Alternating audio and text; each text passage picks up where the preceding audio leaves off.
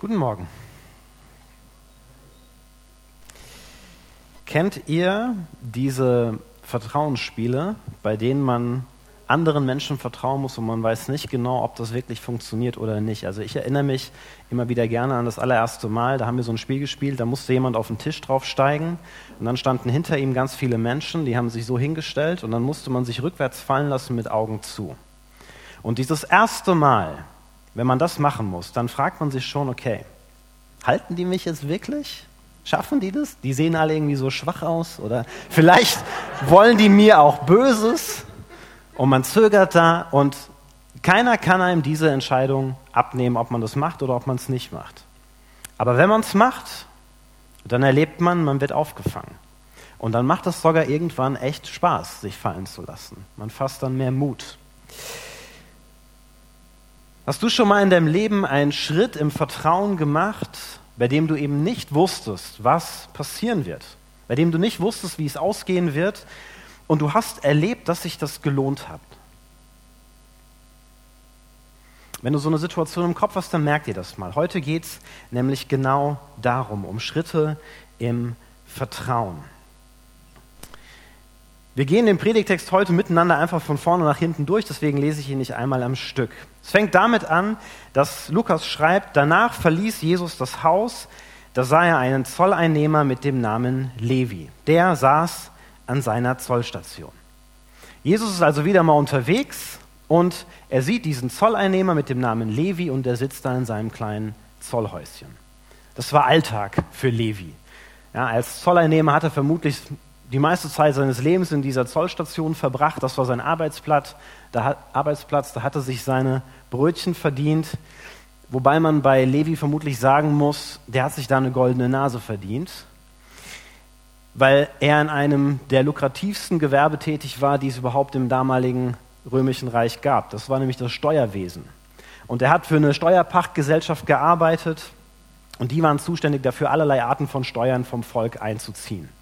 Zu diesen Menschen gehörte übrigens auch der Zöllner Zachäus, den kennt ihr vielleicht. Ähm, dem begegnet Jesus dann ein bisschen später im Lukasevangelium. Wobei der Zachäus, der war ein Oberzöllner, also Geschäftsführer von so einer Gesellschaft und Levi war sozusagen nochmal eine Gehaltsklasse da unten drunter. Der arbeitete für so jemand wie Zachäus. Weil so eine Steuergesellschaft Unterpächter beschäftigte, die dann eben für die unterschiedlichen Arten von Steuern und Gebühren zuständig waren, die dann eben einzutreiben. Und zu diesen Menschen gehörte Levi. Und selbst wenn Levi jetzt keine so große Nummer war wie Zachäus, gehörte er damit trotzdem zu den reichen Menschen des Landes.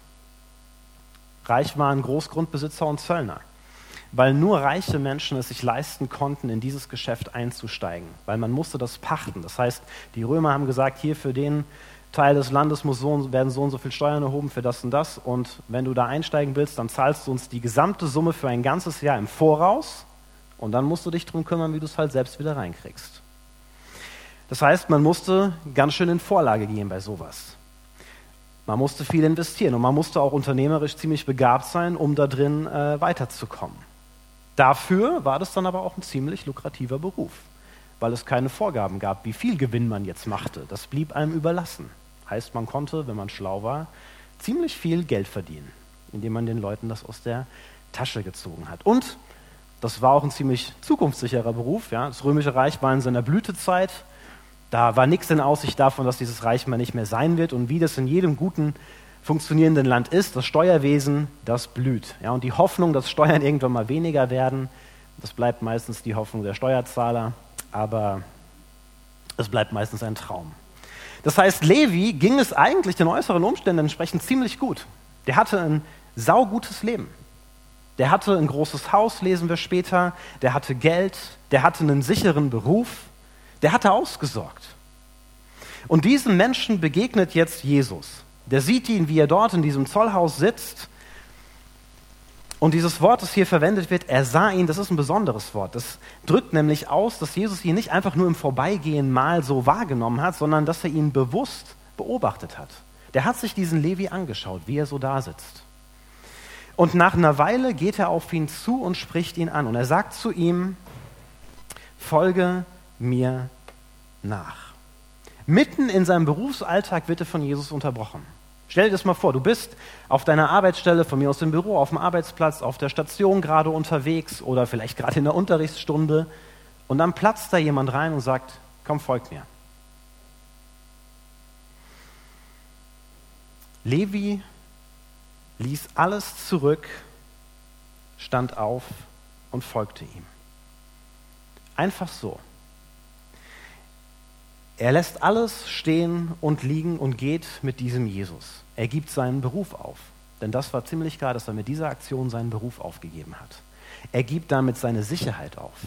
Er verlässt all das, was er gekannt hat, all das, was er gut konnte, denn er war ja gut in dieser Sache. Er lässt das hinter sich, in das er sein ganzes Leben rein investiert hat.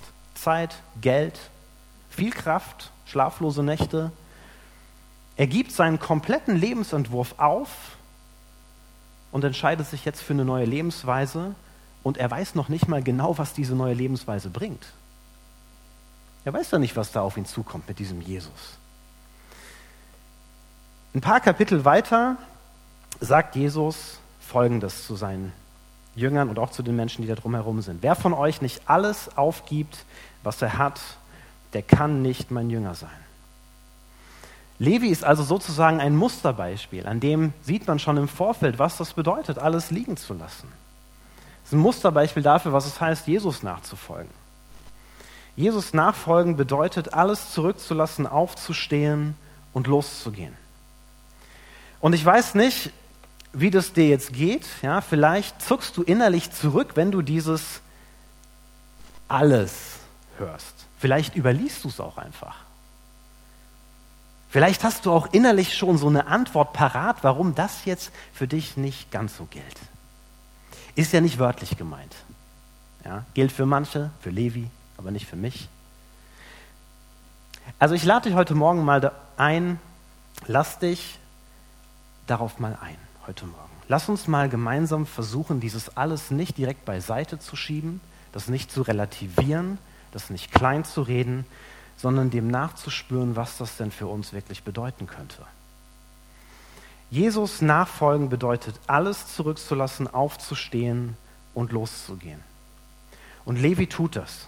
Und das, obwohl er viel hatte. Wir lesen dann weiter.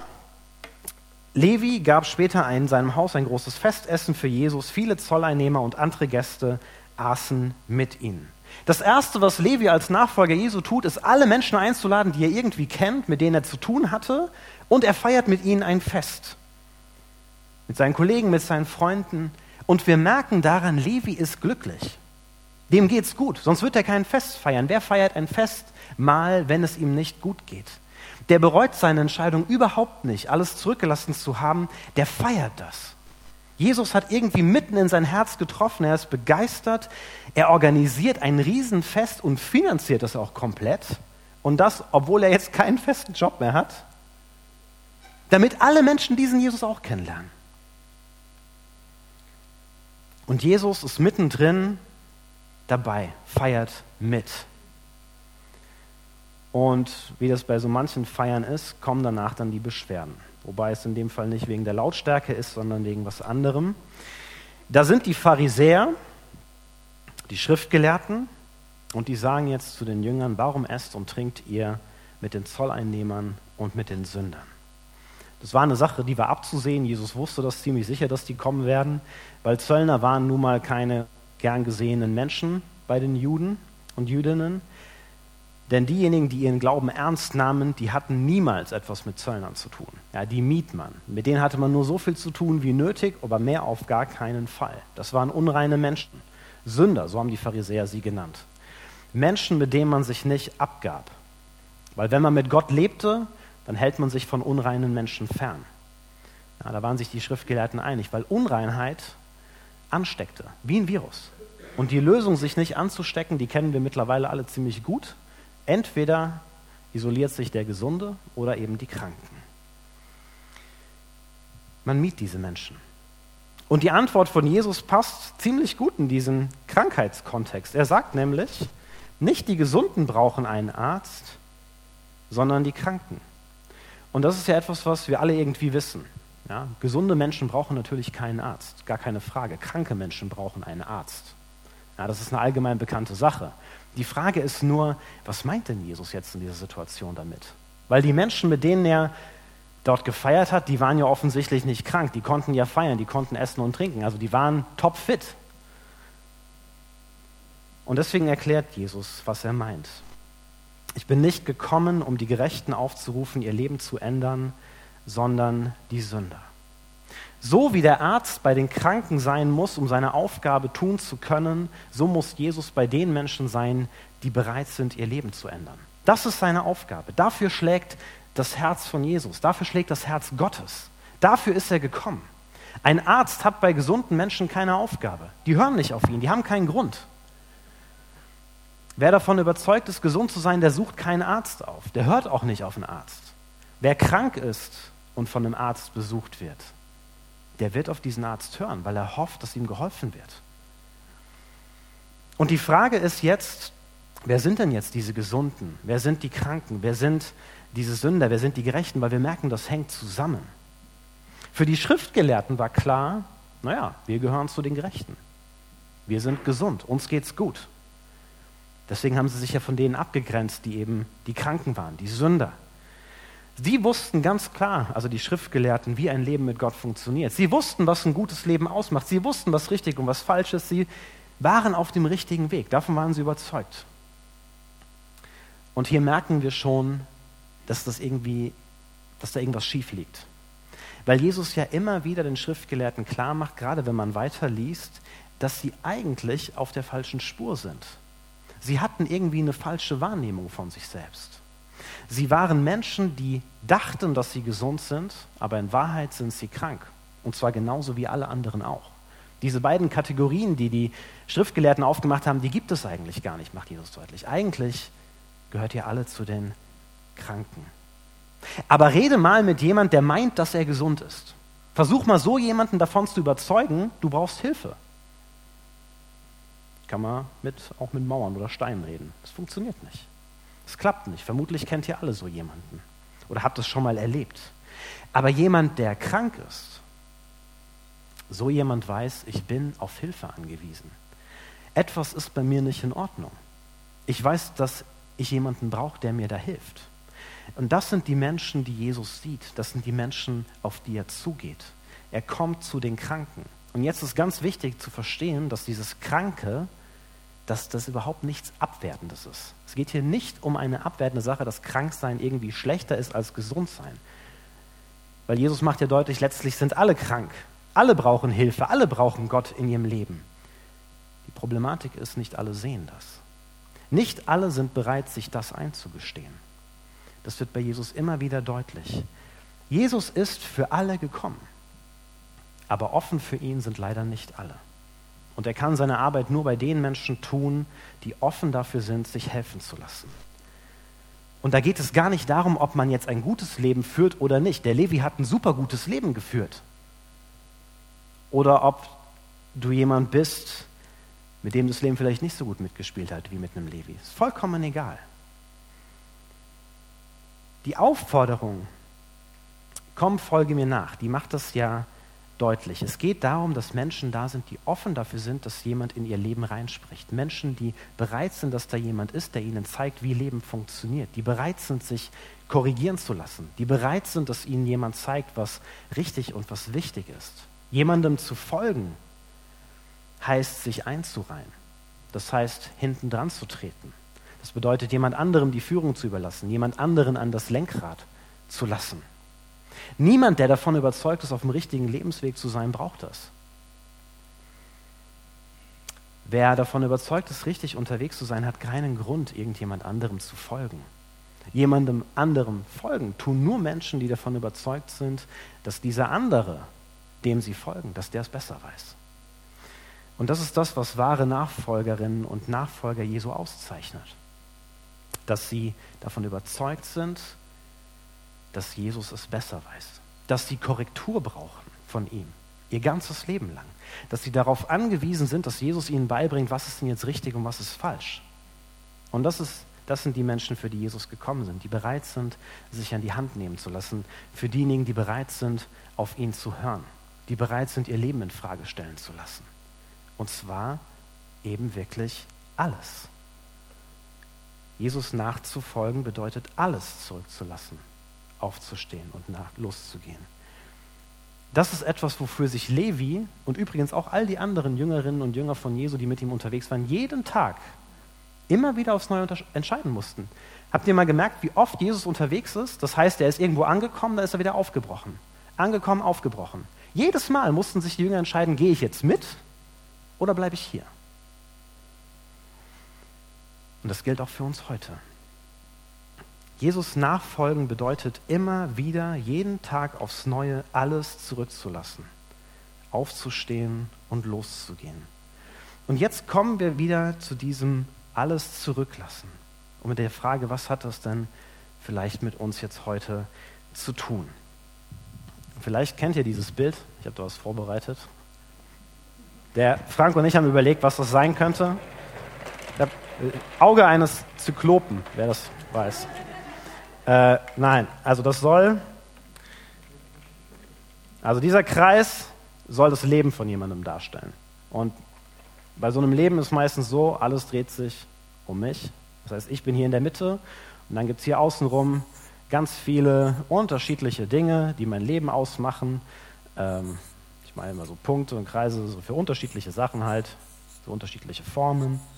So, da gibt es ganz, ganz viel Zeug, ja, ganz viele Sachen. So, und irgendwie sortieren die sich alle in meinem Leben. Manche Sachen sind irgendwie ein bisschen weiter weg von mir, die sind nicht ganz so wichtig. Manche Dinge sind hier ganz nah, die sind wichtiger. Und noch viel, viel mehr. Und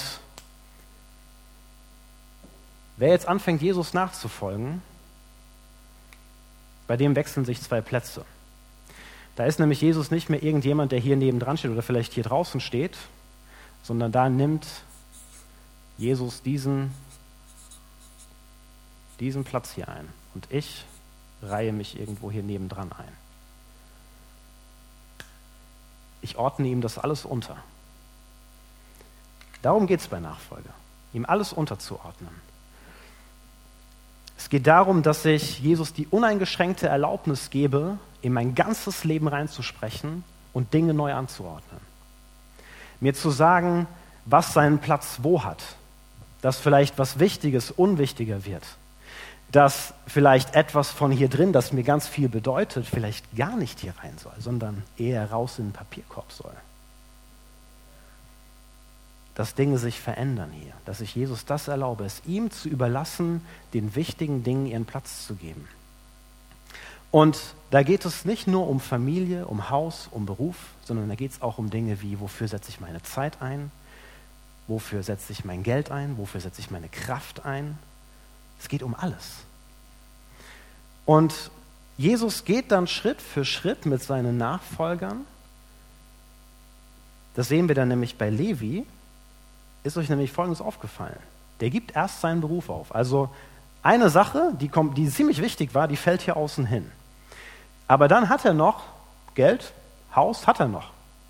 Das nutzt er aber jetzt anders. Er nutzt es nämlich, um ein Riesenfest zu feiern für seine Freunde. Das heißt, er nutzt das, was er noch hat, um Menschen mit Jesus bekannt zu machen, der jetzt in seinem Leben in der Mitte ist. Und das verändert sich dann später auch nochmal. Denn später gibt Levi sein Haus auf. Zumindest wohnt er nicht mehr fest dort. Er zieht mit Jesus umher alles zurückzulassen. Das bedeutet, meine Vorstellungen davon, was richtig und was wichtig in meinem Leben ist, in Frage stellen zu lassen. Und die Frage ist, lasse ich mich darauf ein? Oder gehe ich doch lieber meinen Weg? Lege ich mir vielleicht sogar schön zurecht, warum Jesus das in Bezug auf eine Sache aber so nicht gemeint haben kann? Ja, das fängt ja genau damit an, dass wir dieses alles relativieren. Und die Frage ist, oder die sich mir dann gestellt hat, ist, warum tun wir uns eigentlich mit diesem Wörtchen alles vielleicht so schwer? Vielleicht liegt es einfach daran, dass wir merken, mit dem alles meint Jesus gar nicht alles, weil es ja viele Sachen gibt, wo wir sagen, ja klar, bin ich gerne bereit zu verändern. Die und die Sachen können wir machen. Aber es gibt so ein paar Dinge, also sich hier was, da was, da merken wir, hm, das, das aber vielleicht nicht. Da hätte ich echt, Wenn Jesus das wollte, hm. Und vermutlich ist es so, dass jede und jeder von uns sowas im Kopf haben, wenn wir das alles lesen.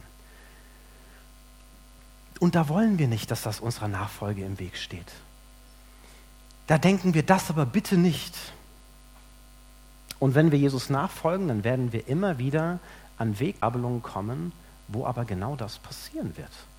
Wo Jesus uns herausfordert, wo er sagt, komm, folg mir. Und dann heißt dieses Folgen, lass das jetzt zurück. Hör mit einer Sache auf, fang was Neues an. Setz in Zukunft deine Zeit für andere Dinge ein, nicht mehr für das eine da. Nutz dein Geld weniger für dich, mehr für andere. Geh hin zu den Menschen, die mich brauchen.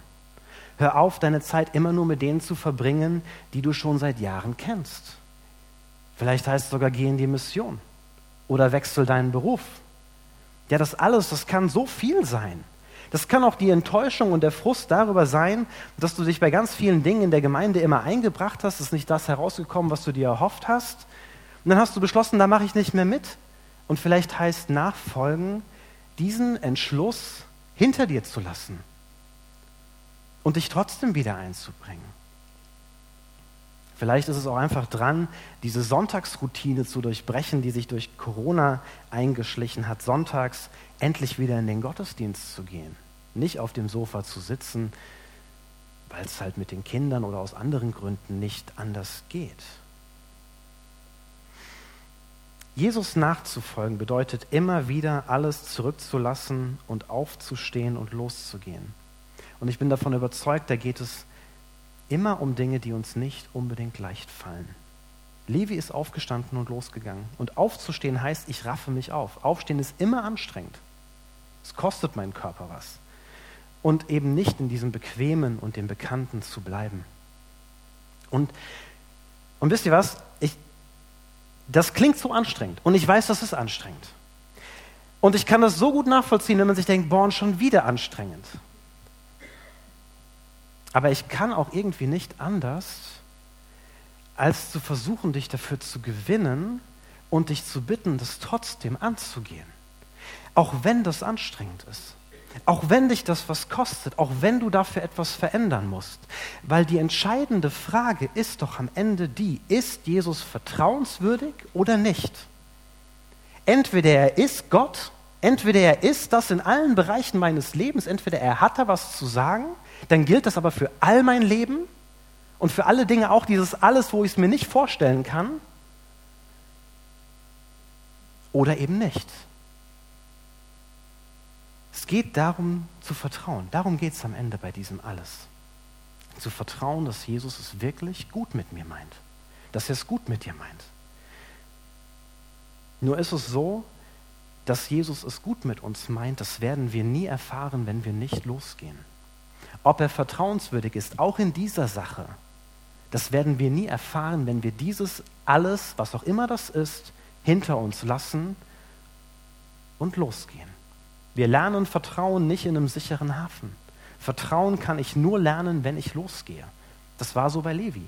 Der wusste ja nicht, was auf ihn zukommt. Der wusste nicht, ist das jetzt eine gute Idee, meinen Beruf an Nagel zu hängen? Was kommt danach? Das konnte der nicht probetestweise machen. Keine Probephase von sechs Monaten und dann kündigen. Das ging nicht. Er musste losgehen. Das konnte ihm auch keiner abnehmen. Ich kann dir das auch nicht abnehmen. Jesus konnte nur sagen, komm, folg mir. Jesus nachzufolgen, das bedeutet immer wieder alles zurückzulassen, aufzustehen und loszugehen. Und wisst ihr was? Ich bin in diesem Zusammenhang für Gemeinde unendlich dankbar, weil ich so viele Menschen in Gemeinde kennengelernt habe, in meinen, auch in den Gemeinden, in denen ich früher war, Menschen kennengelernt habe, die genau das erlebt haben, die viel zurückgelassen haben, teilweise alles, und die sagen konnten, das hat sich gelohnt. Es gibt Menschen, die mir Mut gemacht haben, Dinge zurückzulassen, Vertrauensschritte zu gehen, aufzubrechen, Neues mit Jesus zu wagen. Und ich wünsche mir genau das für uns als Gemeinde. Dass wir einander davon erzählen, wo wir genau das erlebt haben. Dass wir Schritte gegangen sind und wir gemerkt haben, das hat sich gelohnt. Dass wir einander Mut machen, dass alles, was auch immer das ist, zurückzulassen uns anzuspornen, Neues mit Jesus zu wagen, damit wir wiederum auch zu solchen Menschen werden, die andere ermutigen, Vertrauensschritte zu gehen, weil wir das selbst erlebt haben, dass sich das lohnt. Und deswegen schließe ich heute Morgen mit dieser Frage, was ist dieses alles bei dir? Und zwar heute. Was ist das, wo du vielleicht dran gedacht hast? Wo du merkst, boah, das, das wäre echt schwierig. Und dann sagt das Jesus. Wir haben gleich eine Zeit der Stille, da könnt ihr das Jesus sagen. Sag ihm, dass du bereit bist, ihm auch das zu geben, ihm das zu überlassen.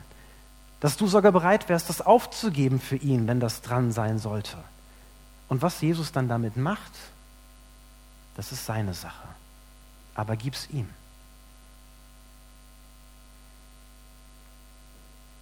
Wir haben eine kurze Zeit der Stille, da könnt ihr drüber nachdenken und ich beende das dann mit einem Amen.